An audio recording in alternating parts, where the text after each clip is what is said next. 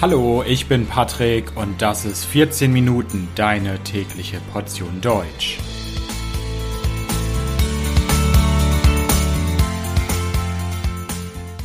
Folge 50 Die Reichspogromnacht. Hallo, hallo und herzlich willkommen zu einer neuen Folge von 14 Minuten. Ich hoffe, dass es euch gut geht. In dieser Podcast-Episode möchte ich über ein trauriges Kapitel in der deutschen Geschichte sprechen. Oft geht es in diesem Podcast eher um schöne Sachen, um fröhliche Sachen, aber heute werde ich über etwas sprechen, was nicht fröhlich ist, aber was ein wichtiger Teil der deutschen Geschichte ist. Wenn ihr an den 9. November denkt, denkt ihr vielleicht an den Tag des Mauerfalls. Ja, der 9. November 1989 ist der Tag, an dem die Berliner Mauer gefallen ist und etwa ein Jahr später wurden dann West- und Ostdeutschland wieder vereinigt. Das war der 9. November 1989.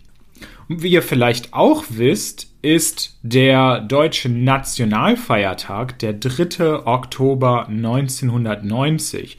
Das ist der Tag, an dem Ost und West offiziell wiedervereinigt wurden. Aber warum hat man denn nicht den 9. November genommen? Warum ist dieser wichtige Tag, an dem die Berliner Mauer gefallen ist, nicht der deutsche Nationalfeiertag? Das hat einen sehr guten Grund.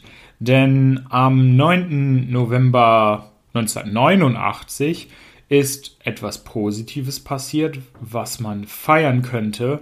Allerdings gibt es einen anderen 9. November in der deutschen Geschichte, der alles andere als schön ist. Ein 9. November, an dem sehr schreckliche Dinge in Deutschland passiert sind, ich spreche vom 9. November 1938.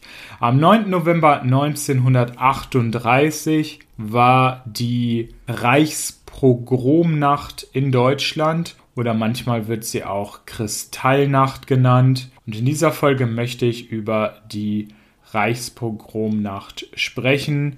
Was war die Reichspogromnacht am 9. November 1938? Was ist da passiert und warum ist das so ein wichtiges Ereignis in der deutschen Geschichte. 1933 kam Adolf Hitler an die Macht und die Nationalsozialisten regierten in Deutschland. Hitlers Diktatur war gegen Juden. Die jüdische Bevölkerung in Deutschland wurde von den Nazis nicht nur diskriminiert, vielmehr sollten die Juden komplett vernichtet werden. Sie sollten ausgelöscht werden. Und wenn wir jetzt über den 9. November 1938 sprechen, dann sprechen wir über ein Ereignis, was für viele Jüdinnen und Jüden damals in Deutschland schrecklich war. Wenn wir von der Reichspogromnacht sprechen, von den Novemberpogromen, sprechen wir über Terrorakte gegen Jüdinnen und Jüden in Deutschland, vor allem in der Nacht vom 9. auf den 10. November 1938 im gesamten Deutschen Reich damals. Diese Novemberpogrome wurden von der nationalsozialistischen Regierung organisiert, gesteuert, gelenkt und wurden dann vor allem von der SA und der SS durchgeführt. Die SA und die SS waren Organisationen innerhalb des nationalsozialistischen Apparates. Was ist in der Reichspogromnacht passiert? Ungefähr 400 Menschen wurden ermordet oder in den Suizid getrieben. Ja, Menschen haben sich umgebracht wegen dieser Ereignisse. Über 1400 Synagogen und Gebetsorte wurden zerstört. Ja, Synagogen sind die wichtigsten religiösen Orte für Jüdinnen und Juden, die Gotteshäuser. Zudem wurden 7500 Geschäfte zerstört. Es wurden Wohnungen zerstört. Es wurden jüdische Friedhöfe zerstört und andere Einrichtungen der jüdischen Bevölkerung im Deutschen Reich. Nicht nur diese Ereignisse sind schon schlimm genug, also dass so viel zerstört wurde, dass so viele Menschen ermordet wurden, vor allem hauptsächlich in nur einer Nacht. Auch danach ging es schlimm weiter. In den Tagen nach dem 9. November wurden etwa 30.000 jüdische Männer verhaftet von den Nazis. Sie wurden in Konzentrationslager gebracht. Viele, viele wurden dort ermordet oder kamen zu Tode. Was bedeutet denn überhaupt das Wort Pogrom? Und was bedeuten die Wörter Kristallnacht oder Judenaktion? Das Wort Pogrom kommt erstmal aus dem Russischen. Dieses Wort kommt aus den 1880er Jahren. Damals im russischen Zarenreich gab es ein Massaker an Jüdinnen und Juden. Und eigentlich heißt das Wort Pogrom sowas wie Krawalle, Zerstörung. Und heutzutage ist dieser Begriff Pogrom eine Standardbezeichnung für diese schrecklichen Ereignisse rund um den 9. und 10. November 1938 geworden. Es gibt auch noch die weitere Bezeichnung Kristallnacht oder Reichskristallnacht. So hat damals die nicht-jüdische Mehrheitsbevölkerung im Deutschen Reich diese Terrorakte genannt. Und auch heutzutage hört man dieses Wort noch oft. Allerdings ist das ein Wort, was relativ kritisch zu sehen ist, denn das Wort Kristallnacht klingt relativ positiv. Bei diesem Wort Kristall denkt man an die Glasscheiben, die zerbrochen sind. Man denkt dabei nur an zerstörtes Material. Man denkt dabei nicht an den Terror und die Ermordung beispielsweise. Im Englischen wiederum und auch international wird dieses Wort Kristallnacht allerdings weiterverwendet, was allerdings ein Begriff ist, der ganz klar judenfeindliche Propaganda ist, ist das Wort Judenaktion. Wie kam es denn zu den Pogromen im November 1938? Ja, das nationalsozialistische Deutschland war damals gegen Jüdinnen und Juden. Schon vor diesen Pogromen wurden beispielsweise Jüdinnen und Juden abgeschoben, das heißt aus dem Deutschen Reich ins Ausland gebracht, nach Polen. Schon im Oktober 1938 wurden zum Beispiel 17.000 Menschen nach Polen gebracht und unter diesen Menschen, die gewaltsam von Deutschland nach Polen gebracht wurde, befand sich die Familie Grünspan aus Hannover.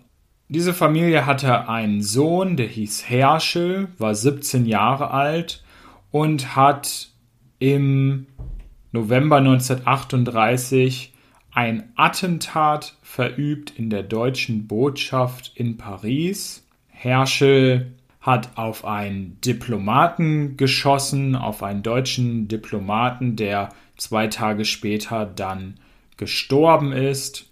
Und dieses Attentat war dann ein Vorwand für die nationalsozialistische Regierung, diese Reichs Pogrome zu organisieren. Das Ganze wurde propagandistisch genutzt. Ja, die Nazi-Propaganda hat das genutzt, um dann die Terrorakte am 9. November zu rechtfertigen.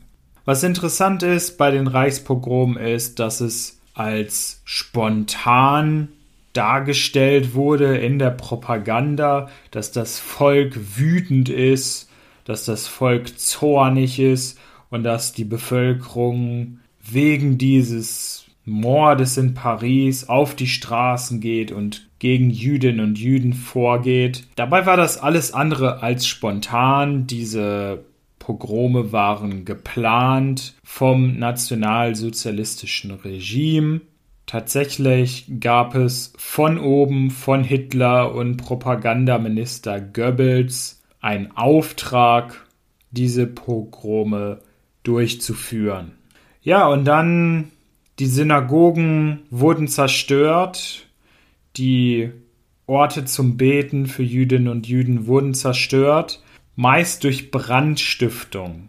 Brandstiftung heißt, ich lege einen Brand, ich sorge dafür, dass ein Gebäude brennt.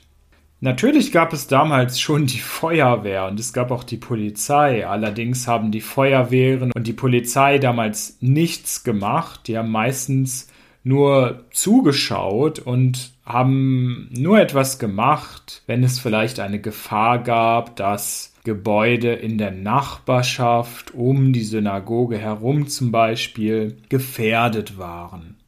Viele Leute haben einfach daneben gestanden, neben diesen brennenden Synagogen oder brennenden Geschäften, haben einfach nur zugeschaut, andere haben sich auch aktiv beteiligt. Nach den Pogromen, ein paar Tage später, gab es am 12. November 1938 eine Besprechung in Berlin der Regierung und dort wurde beschlossen, dass man Deutschland komplett judenfrei machen möchte. Schon vor dem 9. November 1938 war Deutschland kein Ort, in dem Juden sicher waren. Aber der 9. November 1938 war nochmal ein ganz besonderes Ereignis. Spätestens ab diesem Datum war klar, dass Jüdinnen und Juden nicht sicher in Deutschland sind. Sie mussten um ihr Leben fürchten. Danach sind sehr, sehr viele Juden emigriert, sind ausgewandert in andere Länder. Zwischen den Pogromen und dem Kriegsbeginn im Jahr 1939 sind 200.000 Jüdinnen und Juden ausgewandert, haben das Deutsche Reich verlassen und sind in andere Länder ausgewandert. Um euch nochmal ein konkretes Beispiel zu geben aus meiner Heimatstadt Hannover, wie ist die Pogromnacht dort abgelaufen? Dort wurden mehrere hundert Menschen verhaftet, wurden in Konzentrationslager gebracht. 94 jüdische Geschäfte wurden verwüstet, wurden zerstört. 27 Häuser und Wohnungen wurden ebenfalls verwüstet und zerstört. Unter anderem wurde die Synagoge zerstört in der Bergstraße, die davor als Perle hannoverscher Architektur bekannt war. Einer der schönsten Gebäude in Hannover wurde in Brand gesteckt, die Synagoge stand in Flammen und sie ist abgebrannt und die Synagoge existiert heute nicht mehr. Also das war's zum Thema 9. November 1938. Pogrome in Deutschland, Reichspogromnacht. Ein dunkles Kapitel der deutschen Geschichte. Ich bedanke mich fürs Zuhören. Ihr wisst, dass ihr das Transkript dieser Folge auf www.14minuten.de findet. Natürlich kostenlos. Vielen Dank. Bis bald. Ciao, ciao.